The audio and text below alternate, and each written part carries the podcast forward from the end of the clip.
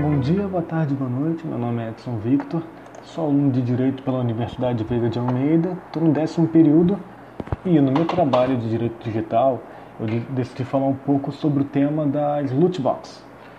Primeiramente, eu vou falar sobre os jogos eletrônicos. Por quê? Apesar da gente estar vivendo num momento de crise, os jogos eletrônicos eles nunca foram tão populares quanto são hoje, seja celulares, videogames ou até computador todo mundo pode ter acesso a, a esse meio de entretenimento. Então, quanto assim como uma série, como um filme, é um meio de entretenimento atual e como tal, ele deve ser vislumbrado pelo direito. E atualmente teve um levantamento de dados feito pela CNN que indicou que a gente tem mais de 67 milhões de pessoas que autodeclaradas gamers, ou seja, que constantemente usam os jogos para se divertir, passar o tempo, como hábito de lazer ou como até um hábito hobby, assim de por. E dentro desses jogos eletrônicos, é esse número de pessoas que eu acabei de falar estão todas abertas à prática chamada de loot box. Mas antes de entrar nesse assunto, eu quero falar sobre a existência de microtransação. O que é isso? De forma completamente resumida e exemplificativa, é a prática de eu, com dinheiro real, botar dinheiro dentro do jogo e nesse jogo haver uma conversão para moeda virtual. Ou seja, eu coloco 10 reais, dentro do jogo esses 10 reais vão valer, por exemplo, 5 moedas. Isso é microtransação, eu usar meu dinheiro real para comprar algo dentro do jogo de forma virtual. Tendo esse conceito bem claro, e eu espero que tenha ficado claro, eu vou entrar na prática de loot box, que é uma subdivisão da microtransação. E o que é uma loot box? Sendo completamente honesto, é, eu, vou, eu vou imaginar que eu estou tratando com um público completamente leigo quanto a videogame. Então, loot box você pode ver como uma caixinha surpresa, como aquela que tinha nas bancas de antigamente, em que você coloca uma moeda de 50 centavos, gira a roletinha e, de, e vem uma, uma bolinha sortida. Dentro dessa bolinha pode vir algum daqueles brinquedinhos que estão que estão na embalagem. E isso, em resumo, é uma loot box, mas como isso é feito virtualmente? Você faz uma microtransação, coloca dinheiro real e transforma em moeda virtual, e com essa moeda virtual você compra essa caixa. E nessa que você abre a caixa, você está pagando por uma expectativa de adquirir um produto bom. Ou seja, tem uma pequena chance de ver o produto que você quer, de você adquirir o item, o cosmético, ou seja o que for dentro daquele jogo, e uma grande chance de você não consegui-lo. E a consequência que isso gera é o que? É você pagar mais dinheiro para comprar constantemente mais dessas caixinhas. Usando um paralelo, em cassinos, por exemplo, a gente aposta na expectativa de receber o dobro, o triplo, ou seja lá o que for a gente aposta na expectativa de receber algo em troca. Isso é exatamente é, o que essa prática de loot box faz. A gente não está pagando por um produto, a gente está pagando pela expectativa desse produto. E o que isso te lembra? Caça-níquel. É exatamente o que um caça-níquel faz. Você sabe que tem muito mais chance de você perder, de você perder dinheiro, mas só a mera chance de você ganhar já supre essa necessidade. E pesquisadores já apontaram que a mera expectativa, o mero fato de você estar abrindo uma loot box gera um, uma, um efeito químico de adrenalina e dopamina no corpo da pessoa que é igual ao efeito de um vício, de você estar suprindo um vício.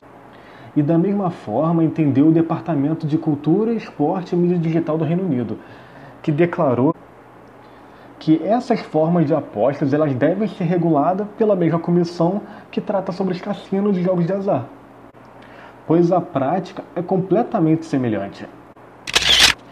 E no Brasil, é permitido?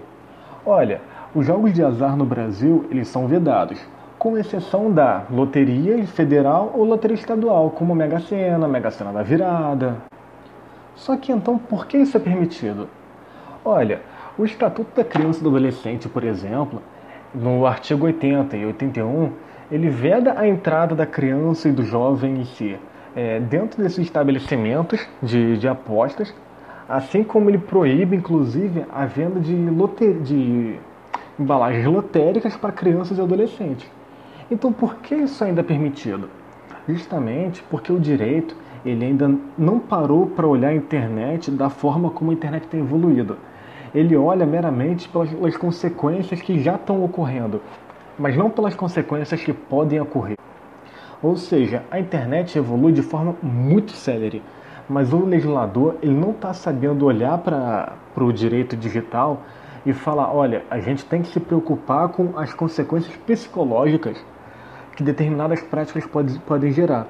Um exemplo disso, indo para um assunto completamente distinto, são as consequências da fake news, que estão sendo estudadas agora, mas desde que surgiu a rede social, elas existem. O problema é que o direito demorou para olhar um perigo nessa área.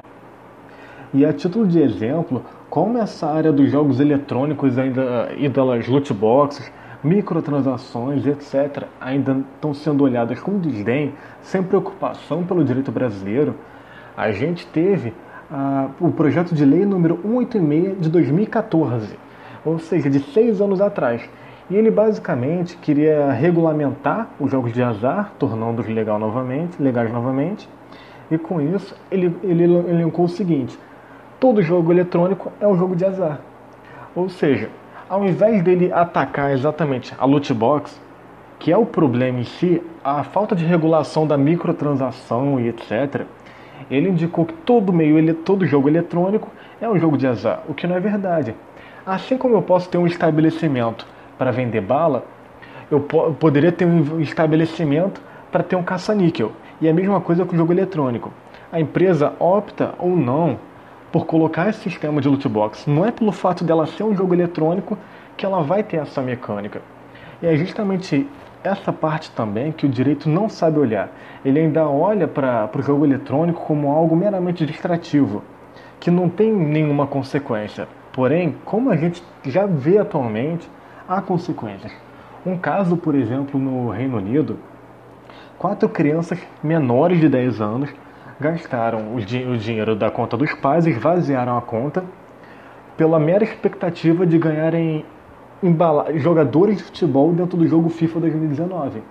Ou seja, menores de idade pegaram o cartão de crédito do pai, quando ele não estava olhando, e pela mera expectativa de adquirirem algo, tornaram-se viciadas naquilo. E elas não pararam de gastar até conseguirem o time que queriam. E não conseguiram o time que queriam porque o dinheiro acabou antes disso. Ou seja, crianças menores de idade já estão passíveis a isso. Agora imagina pessoas que também já têm tendência a ter esse tipo de vício. E como eu disse anteriormente, especialistas já dizem que tem efeitos psicológicos na pessoa, pois gera uma expectativa de ganho. E isso pode gerar ansiedade, que culmina na depressão, e outras diversas consequências, como eu falei agora há pouco que o, o, a família teve o dinheiro da, da conta esvaziada porque crianças queriam jogadores do time de futebol. E eu espero ter falado de forma clara sobre esse tema. Agradeço por me escutarem até aqui. Desculpe pelo áudio não ser perfeito, mas é o possível. E até uma próxima. Tchau, tchau.